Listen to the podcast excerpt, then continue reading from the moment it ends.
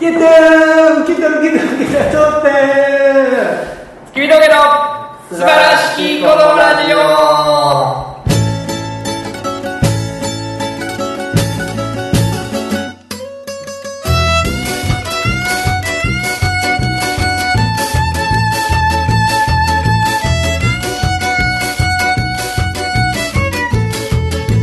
どうもこんばんは月見峠の平川ですどうもおはようございます君峠の村でございますあー始まりましたと言いますか始めましたえー、えー、えー、えー、えー、えー、ねはいえー、梅雨も明けまして、うん本日7月の22日ということでございまして、めちゃくちゃ暑いえーラジオがアップされるのははい明日ですかね、えー、我々今はここは大塚大塚の東京都山手線のマイナー駅ともされるうん大塚でね、そうですねえー、某場所で撮ってますけれどはいはい、なぜ大塚にいるのかというところで早速平川さんが、はいえーあの冒頭調子にお乗りになられてました、はいー、調子という波が来たんでそれどれ言うてあーまあね、今日は、ね、キングオブコントのまあまあまあ2回戦なんですよ、二2回あ戦、のー、1回戦の前にとってね、はいちょうど1回戦の結果はまだ伝えてないんですけど2回戦は、まあ、結果うまくいけましてと2回戦出ましてなんで2回戦が終わってもう1週間ぐらいで2回戦やったので、まあこのラジオを撮る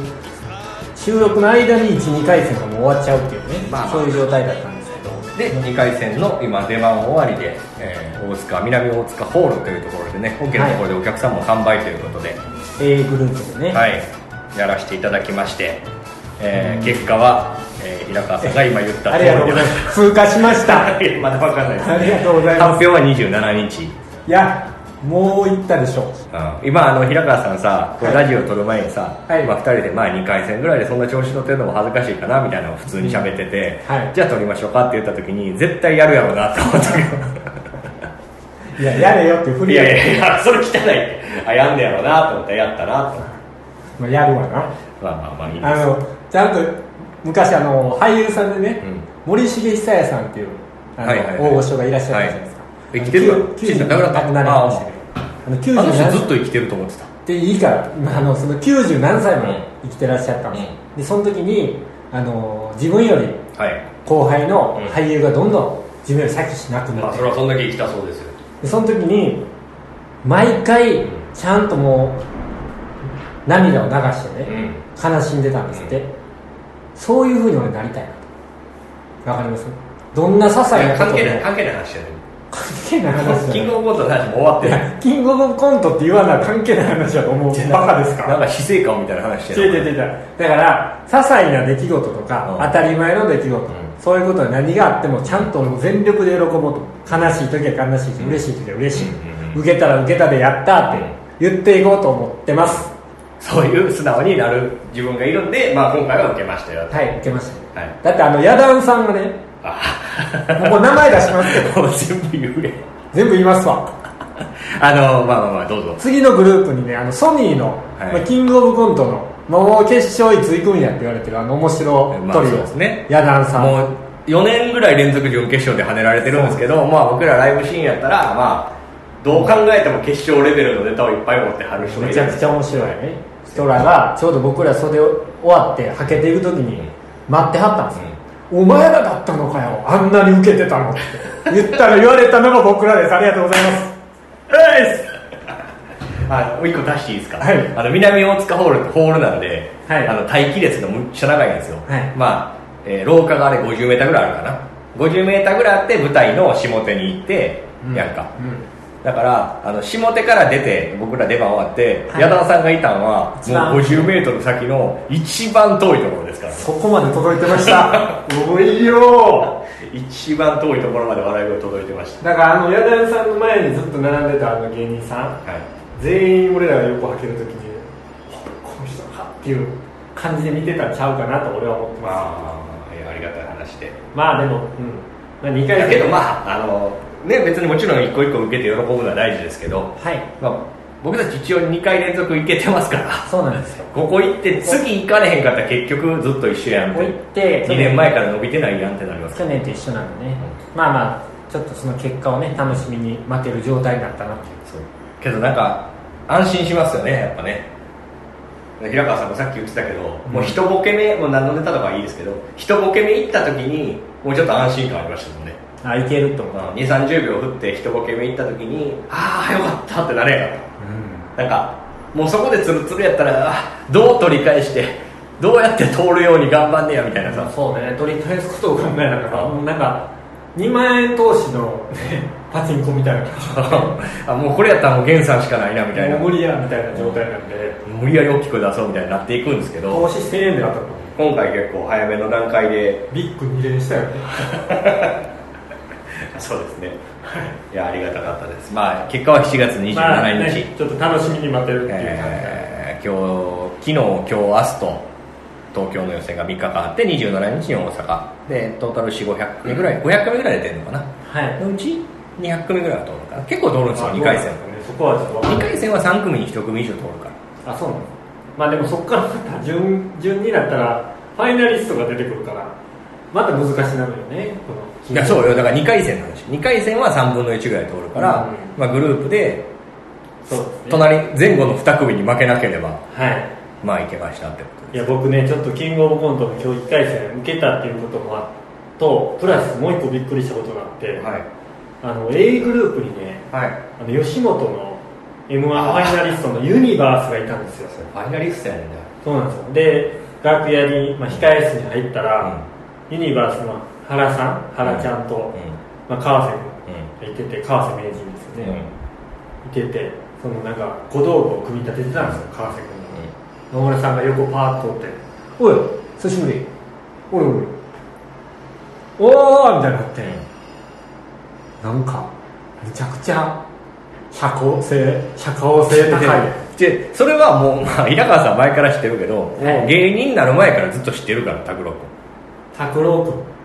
だって拓郎君や拓郎君や川瀬拓郎やね君拓郎君で呼べる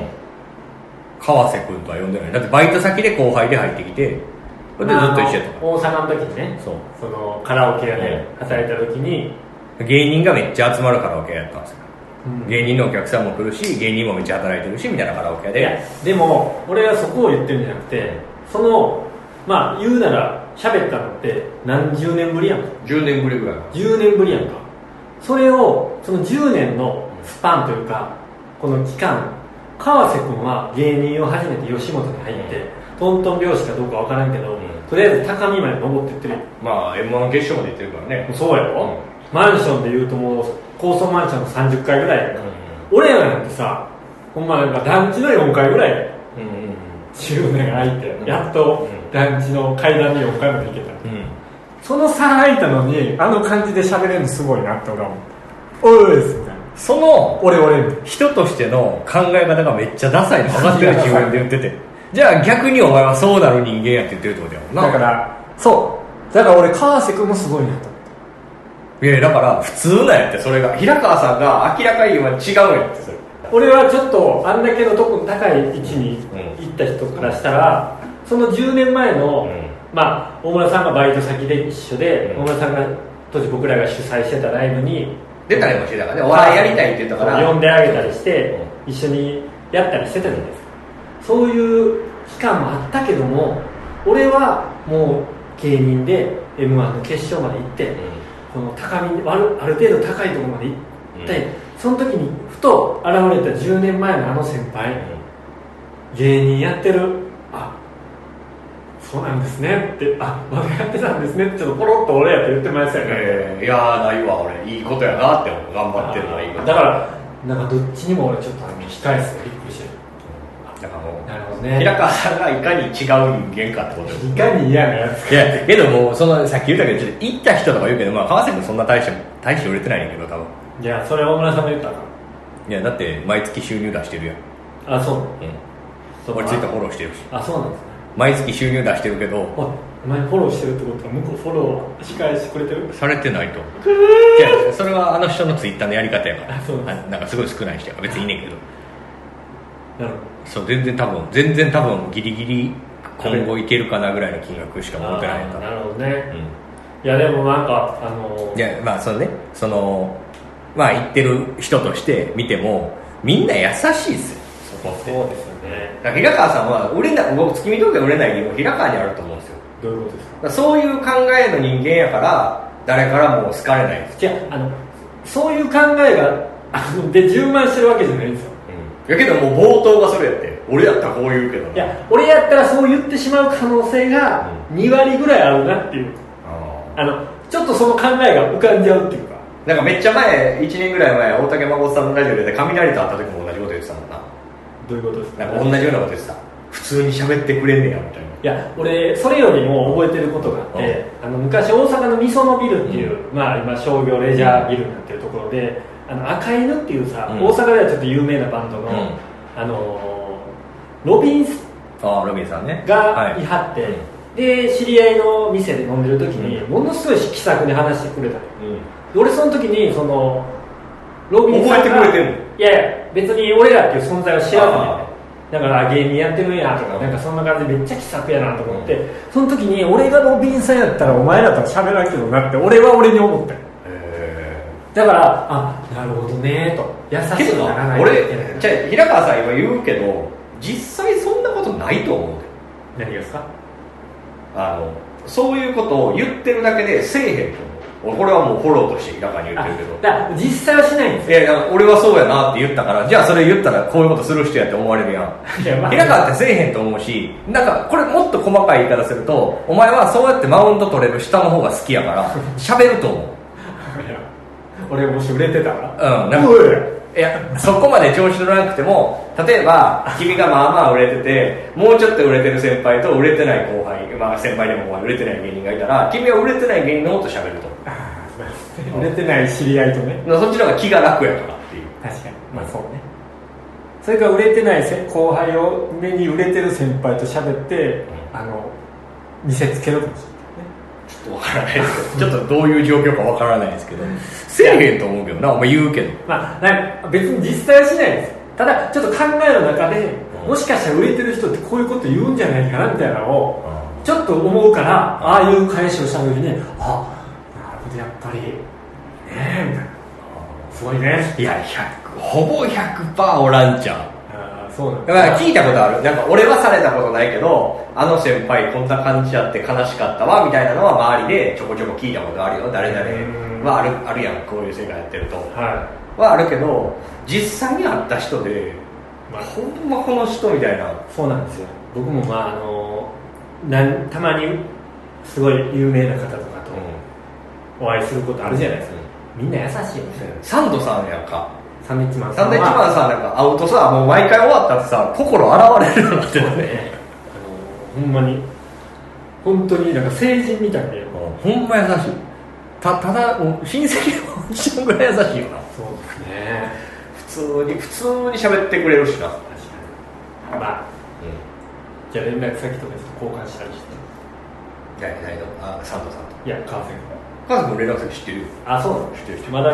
生きてんのかねその知らん、ずっと連絡取ってないけど。いあや、別にそんなね、まあまあ、あありましたよねっていう話であす。どうでした喋ってみてやっぱ超嬉しかったですかいやけどなんか俺その前も言ったかもしれんけど、うん俺なんか2つこの芸人をやってて後輩に対して後悔があるのが拓郎君と今日の拓郎君とうん粗品君なんですよ、うーんもうお悩みは同じでどちらも お笑い芸人を始めるか始めたてぐらいの時に会ったことがあるんですようんで飲んだことがあってでまあ僕が酔っ払ってたのもあってですけどやめといたらみたいなことを言ったんですようんお笑いしんどいんじゃないみたいなほとんど売れへんよって、まあ、それはもう確率論やからうんじゃあこの二人バカクソ俺あんまそんなこと言った記憶ないねんけど俺後輩にうんこの二人バカクソ売れてるやんいうんやそれをごめんねって言いたかったっていうのは今日川瀬君に言えたんでああ言えたあ言うて言った今日言ったあ俺お前にこう謝らない謝りたいことあんねんっつってあの時飲んだ時にさ俺酔っ払った勢いで言ったやろっつってその4年後に m 1出てて頭が下がる思いでしたってっていう話をしててなるほどねあなんか m 1みたいな話してたわ、う俺耳暖房で聞いてたけどそれは言えてなんか好きお前 C グループに今日霜降り明星いてたからあお前ちょっと残って粗品君来んの待っとったらよかったよで粗品君も同じことがあったかあらいやあの子も NSC 入ってたから、あそううんね、その粗品君はでもそん多分あ全然覚えてないと思う川瀬君よりはだって1回しかあー12回しかあったことあの焼肉屋であったんと店俺が働いてる店であったんとああなるほどねあの東心斎橋のそうそうそうそうミキはいはいミキでみんな働いてたから上村さんとか大越さんとかあそうなんそうそうバイトでなんかねミキがなんか大変やって今もうバカクソ売れてんねんけどあの焼肉屋、うんなんか大変スタッフがおらんくて大変やみたいになった時に俺が働いた居酒屋の店長が仲良かったからみんな結構手伝いに行ってたよへえ料理人があそうなんや、うでその時に粗品君も働いてなんかな俺はそれは俺だからそのそれこそ上村さんと大越さんとか俺の友達と先輩の料理人が行ってるから食べに行く店やってたうんほんなら芸人始めたんですって言ってその上村さんっていう俺の先輩がやってる店に粗品君が飲みに来てくれててうん行ってこいじゃないかあそれで俺もやってるよみたいなそうそう喋ったんですねでやってはるんですよねみたいな話してどうですかみたいに言われてさ、えやめといたら普通やんけど、まあねまあ大村さんも元吉本ですからねそんなそんな夢見てもしんどいかもねみたいななんうかんぜ全員いけるわけないんやからっていうし世界やからまさかその全員いけるわけないわけない人のすごい人と喋ってくるそれいけいけまくってる一人やし一人ユニバースユニバースはまあまあまあええけど近年まれに見るイケまくってる人や んかせやねんほんで俺ビビったんが上村さんっていうその一緒にうん酒飲まって店やってたやん生で、はそこで働いてる2人でやっててバーバルやってた時にその俺らが東京行った1年後ぐらいに「ゆうきくん」っつって「あのー粗品君」っつってミキの息子さんいるやないあオールダッツでし大賞取ったって言われて1年目でえ何何それってなってすごいなあのパジャマのそうパパジャマでフリップやってオールザッツってもう10年目以下ぐらいの芸人がみんな出たい、ん一1回出たいっていう登竜門じゃないですか大阪のね1年目に出てすごい大賞取って、ほんで5年目6年目ぐらいにま取ってんだよ1回目だまれに見るいける人にお前やっといたなって言ったらあの時言ってごめんねって言そううそれは言いたいなって思うまあ跳ねのけるぐらいいける人やったもんねで拓郎君もそれはみんなに言われてましたって話しててうんそのそれこそシラックスがすすごいんですよ結構シダックスのカあラのオケ働いたとこは七曲がりもいたしえそのアインシュタインえ稲田子のかあ違う元入ってるヴァンパイアとかはいとかなんかその辺結構みんないたいうんそうお前稲田君とも一緒に働いてるな働いてない違ったっけはいひなちゃんは俺が酒配達してる時に向こう寿司配達してて「おはよう」って挨拶するだけええあそうなの難波でねはいはい添山町のねピンクがコンビニにいて俺近くの酒屋にいてコンビニの隣ぐらいにひなちゃんとかあのあれ松竹やな松竹が多かったよなあの寿司屋いや僕は知らないです僕はその辺のあれ事情を持ってこなんかええそうなんか芸人ばっかりが宅配してる寿司屋があるうんそこでなるほどねみんな売れてますねだけど続けててねみんな頑張ってていいですはいなんかちょっとテレビ見てた話いいですかはいなんかねニュースでやってたんですけどはいなんか子供小学生の特別授業みたいな小なんかちょっと田舎やったな20人ぐらいしかおらんうん小学校の特別授業で、なんかあの生物のことを育てていくその、うんで食べるそのご飯をたそのあ食育ですそうそうそういうのを育んでいきましょうっていう授業ではいあのヒラメを育てるってやつ見たなんか最近ニュースなんいでや見てないなんかヒラメをなんかその漁業組合みたいな人がほんまこんなちっちゃい稚魚の5センチぐらいになってるやつを4匹育てる連れてくるんだよ、うんクラスにでみんなでこう水槽というかバケツみたいなのにちゃんと上手なボーボーボーみたいなのつけてさずっとイエスあげてさもうみんななんか名前つけてなんかマイケルとかなんかジョンとかなんかそういうピノとかなんかそんなんやった、うん4匹全部名前つけてさなんか観察日記ここに顔みたいなかうんマークがあるのがジョンみたいなはいめっちゃやっててさそれが5センチか1 0センチになって1 5センチになって2 5センチぐらいになった時に学級委員会でほなこれ食べるかどうかどうしますっていう学級委員会をやるのよ、ほんでもうほんま結構がっちりテレビとか言ってるか知らんけどがっちりやって、うんこういうのを食べるのはおかしいと思うとかうん海に返してもすぐ食べられて死んじゃうんやったら私たちが食べた方がいいと思うとか、うみんなやってんだけどまあ12対5ぐらいでうん食べるが勝つ、んでみんなであのさばくそうすじゃあ寿司職人みたいな職人さん呼んできて目の前でバーン殺してさばいてな殺す前にみんなで手合わしましょうって言って子供みんなこうやってんのよ合唱してほんでさばいてなんか湯引きみたいにしてみんな食うんやけどはいもうその5人の方やと思うねんけど多分その反対派の、はい泣いてるってか食べる時にまあそれだけ感情があれなんですよ思いい出やが俺まあ俺奥さんと見てたけど食べんってよくないみたいなもうそれは、ね、その食べ物に感謝する気持ちはあるけど食べんでよく反対が一人でもいたら食べんでいいよなみたいないや食べた方がいいといや俺は思ったそれは食べんでいいと思ったどうすんのいや別にいいよ買うなり買うでも海に流すなりでもいいけど綺麗なまま終わるのでもいいやん別にいやいやそれだから食べるために育ててんねんからそもそもが食べるっていうそゴーれルはそれは養殖のヒラメはそうやで食べるために育てられてるけど違う違う違う違う違うその学校に持って行ってるのは食べるためにあのこうやってあなたは食べ物を食べて生物を殺して生きてるんですよっていうのをわざわざ教えてやろうということで学校にまで持ってって違うよ違うよやってるよ違う違う入り口は育てて食べるかどうかは話育ててください入り口をあ話し合いましょうってそうそうそうで食べるかどうかはその育ててからその状況でみんなで話し合いましょうだから、ねその食べるもんとして送ってるものをやっぱり異常が映ったから食べたくないいやこれは初めからそういうもんやねんで、うんで教えてあげるのはいいけど育ててさもう情が湧いてさ名前もつけてさ めっちゃ泣いてんねやわた僕私食べれませんみたいな食べろ食べろ言うてる一人もうかわいそうな子なんかもう食べたんやろうけど目うるうるさして今後いただきめっちゃいいコメントみたいになってんねんけど今後いただきますっていうたびにこういうことを思い出して感謝しようと思いますって言ってるけどいやトラウマになってるやんそれなんかいいコメントみたいになってるけど確かにねこの豚はあの田舎のジョンジョンジョンのこと思い出すわみたいなことやん女の子が涙しながら差し出した豚かなみたいな思いながらそ質をうなんか俺めっちゃおもろかったんやけどそのニュースははちょっとなんか人,、まあ、人それぞれ感覚、まあ、分かるんですよ平川さんのうん食べて学ぶっていうのも、う分かるけどさもうそんな子供ない手まで食わんでよくないいとなんかそういう映画あったよね映画っていうかもともと実話で豚を育ててうん最終的に殺して食うっていう、うんまあ最善に殺して食うことが目的やったかどうかわからんけど、これがお前らがやってる食事だよっていう、まあまあね知った方がいいけどねだからその教育としては全然いいんやけどなんか俺食べんでええけどなってめっちゃ思ってでもちょっと違うもんななんかそのさ名前つけたりしてると、うんそうもうちょっと乗ってるもん観察とかもしてるしそうやでその一個すごい大事なのが食べなくてもいいわけやんその人たちその胃袋的にわざわざね、なんかその人たちが例えばほんまに無人島にいてとかやったら絶対食べたらいいと思うねんなお腹減ってるとかやったら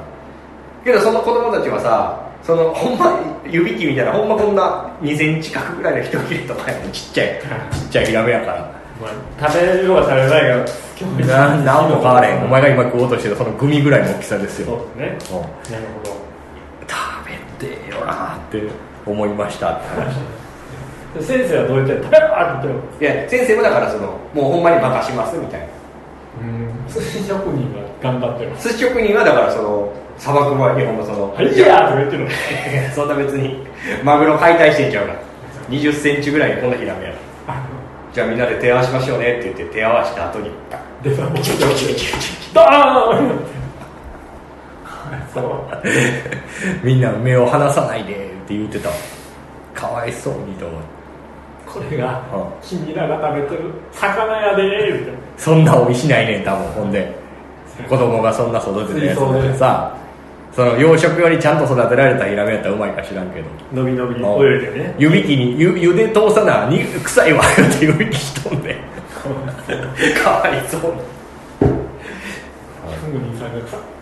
ここねかっぺ指指指指指指なんか昆布出しかなんかで指着せたら臭み取れへんレモンかけろこのみんなが言うてたジョンいうやつが一番臭い最悪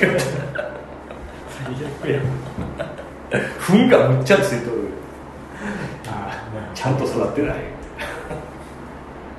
かわいそうやなと思いましたねなるほどね綺麗事だけで過ぎてもいいじゃないかって思いましたよまあね、どうなるのね、わからんまあ多分海に流したとでねすぐ死んでしまうんでしょうけどけど、すぐやられるのかいややっぱその養殖でずっと育ってるやついきなり海に放しても無理じゃんまあそうかなんかその辺で飼われてるさ、うんチワワとかさいきなりリードハウスでバーンってやってもさ多分3日ぐらい死ぬと思うよまあねあんた絶対生きていかれへんもんあのこの間ちょっと別の話になりますけど、な、はい、下北沢にあのライブに行かしてもらったじゃないですかあのああはいはいあの下北ドームねはい、はい、その時にあの喫煙所のところでネタ合わせしようかって野村さんと下行ったじゃないですかその建物のえ4階かはいはらい1階にいたのかな、で僕タバコをやめたんで吸わないからちょっと離れたところにいたら、あのそこの周りにいる芸人が喋ってたあの俺の今月の月収は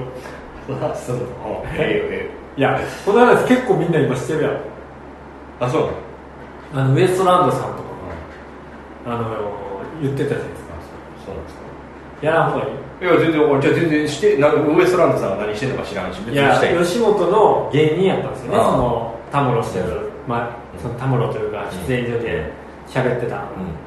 その子らが言うには今月の月収俺149やったみたいな、平川さんもいたんやったっけで僕はいなかったですあああなたが言った話を聞いたんですけどえー、そんなにあるんですよ僕70ぐらいでしたとかえ僕14ですみたいな、うんそんな話が繰り広げられたんだねうんそうそうそうでその時に「えー、俺今月芸人としてゼロやのに」って大村さん思って、でそれをライブでも話したら、えらいなんかスーンとなってもうそうやった MC の2人がね「何言ってんだ」ああまああ MC はなのおじさん2人がスーンとなっちゃって、後ろめっちゃ食いついてくれて後ろがねうちらの芸人は全員すごいですねでその後にあの終わった後に楽屋であの吉本の芸人さんは今配信でめちゃくちゃ儲かってるんですよっていうのをうんうん教えてもらったじゃないですか、だからああいう配信で今僕らの事務所ライブとかは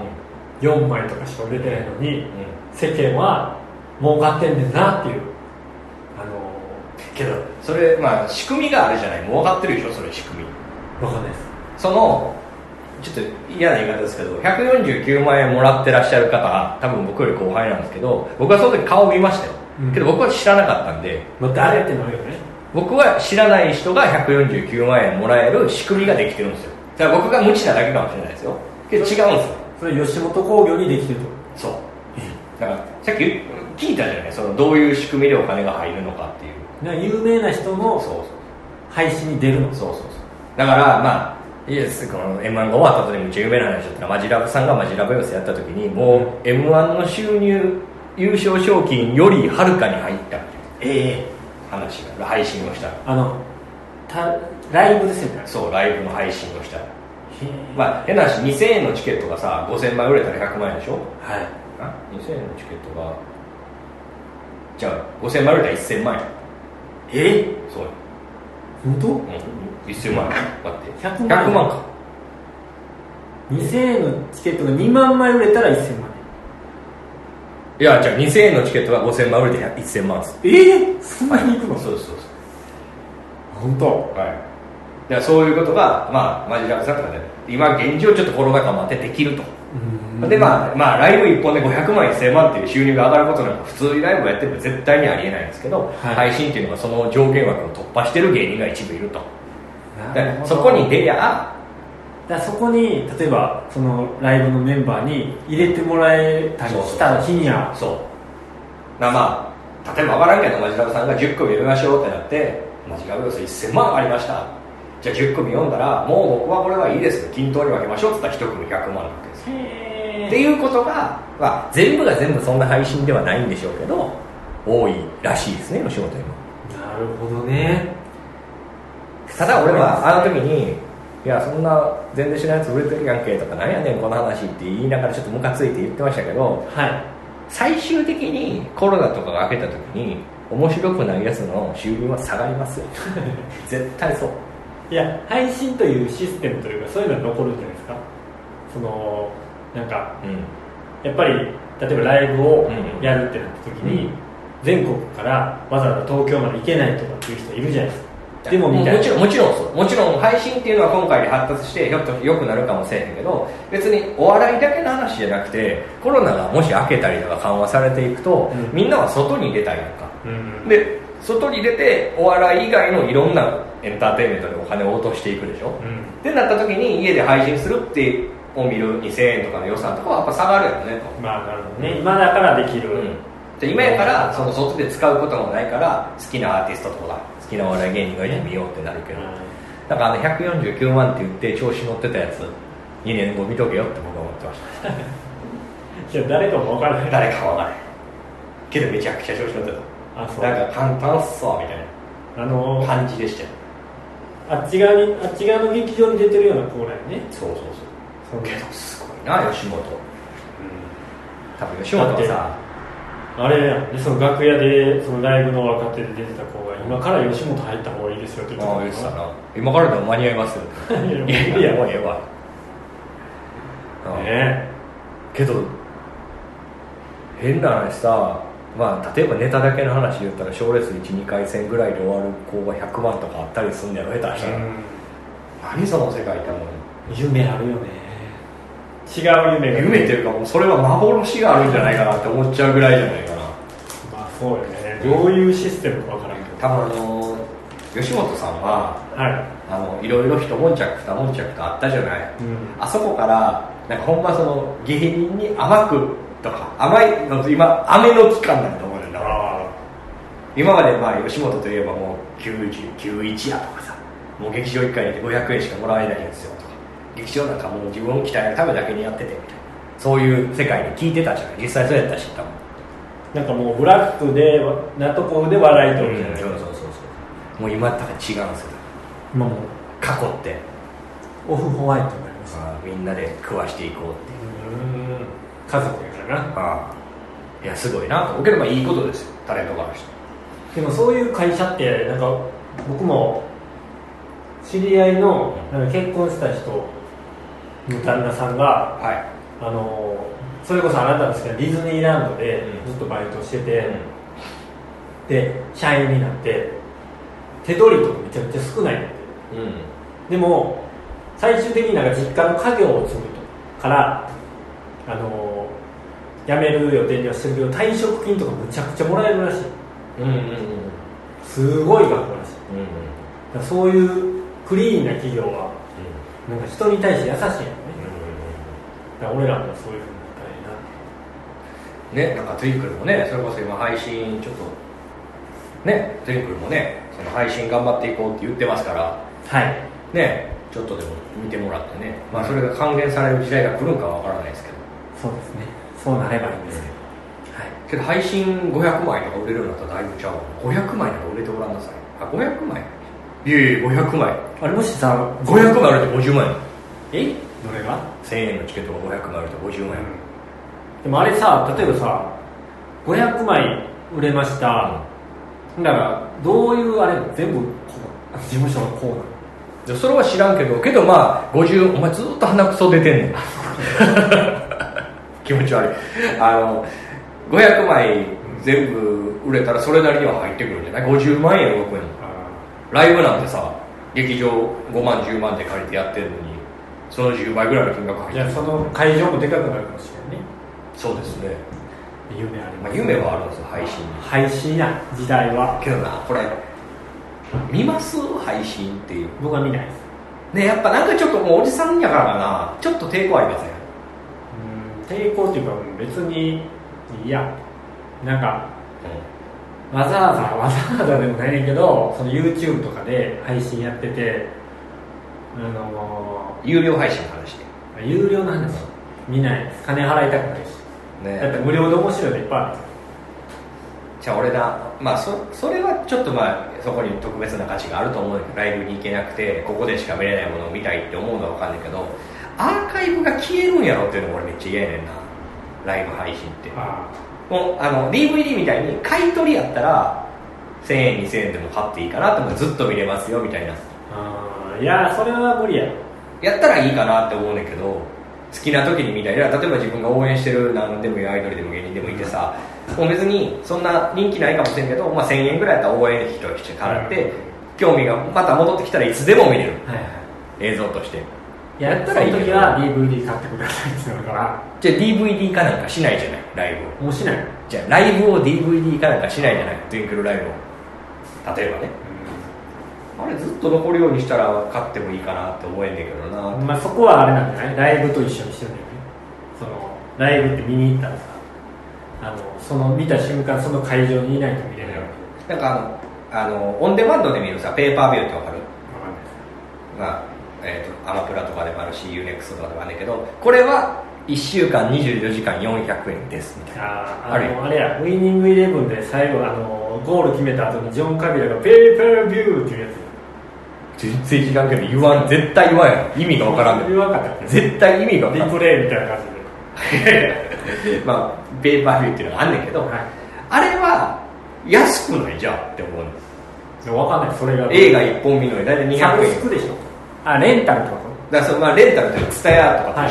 あれあれがだから配信と一緒に買ってること、この作品を2週間1週間24時間見たいから何百円出すそんなもんゲロ安やねなあそれに比べてライブ配信って高くないけど高いなんか俺そこもなちょっとなこの天秤になれる生感ってその分からんそれを言われたらもう映画自体が安いあんだけ作り込んだものをさ1800円で見れるのなうんうんでそれも安いなってしかもあんな大スクリーンでさ